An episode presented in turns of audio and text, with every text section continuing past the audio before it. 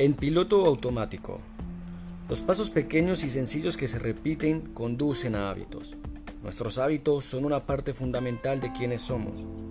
Varios estudios han demostrado que entre el 40 y el 50% de lo que hacemos todos los días es producto de un hábito. Eso significa que la mitad de nuestras vidas se rige por lo que los científicos denominan automaticidad. Ese porcentaje puede parecer muy alto, Ciertamente a mí me pareció la primera vez que lo escuché, pero considera cuántas cosas hacemos todos los días sin pensar realmente en ellas. Te cepillas los dientes sin pensarlo, revisas el teléfono a intervalos predecibles, conduces hasta la oficina y no recuerdas particularmente cómo llegaste hasta allí. Te cierras la cremallera de la chaqueta, sacas un vaso del armario, haces clic en el control remoto del televisor automáticamente, al entrar en tu yo ilimitado, es posible que te enfrentes a viejos hábitos y patrones que no necesariamente se basan en la verdad. Estas viejas formas de ser aparecen porque las has repetido miles de veces. Debbie Ford.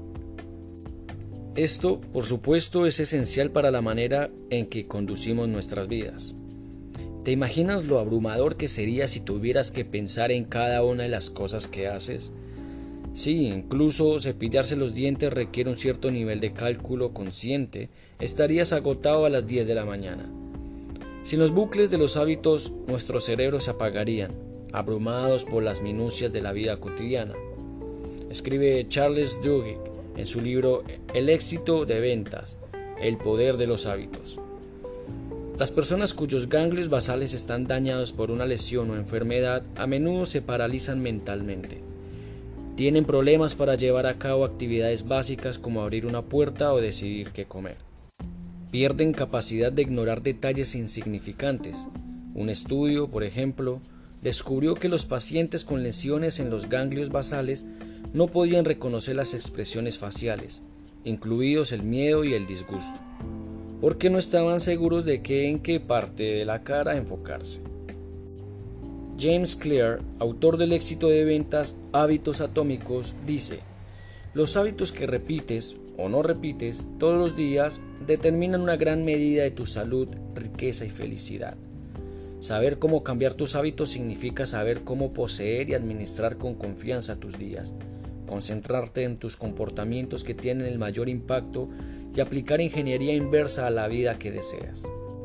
Todos los hábitos te sirven de alguna manera, me dijo Clear. A medida que avanzas en la vida te enfrentas a una variedad de problemas. Necesitas atarte los zapatos, tu cerebro automatiza la solución a ese problema. Eso es lo que es un hábito. Es la solución a un problema recurrente al que te enfrentas a lo largo de tu vida. Uno que has resuelto, tantas veces que puedes hacerlo sin pensar y sin dicha solución ya no funciona y tu cerebro se actualizará. Clear identifica el ciclo de un hábito en cuatro componentes. Una señal, un deseo, una respuesta y una recompensa. Utilizando el ejemplo de encender la luz cuando entras a una habitación, la señal es entrar en la habitación y encontrarla oscura. El deseo es sentir que habría algún valor en la habitación si no estuviera oscura. La respuesta es encender el interruptor y la recompensa es que la habitación ya no está oscura. Puedes aplicar este ciclo a cualquiera de tus hábitos, como revisar el correo cuando regresas a casa del trabajo, por ejemplo. La señal es llegar a la puerta o a tu puerta del edificio al final del día. El deseo es esperar que haya algo en el buzón. La respuesta es ir al buzón para averiguarlo. Y la recompensa es sacar el correo del buzón. Probablemente no pensaste en nada de eso hasta que realmente tuviste el correo en tus manos. ¿El hábito es el mejor de los sirvientes o el peor de los amos?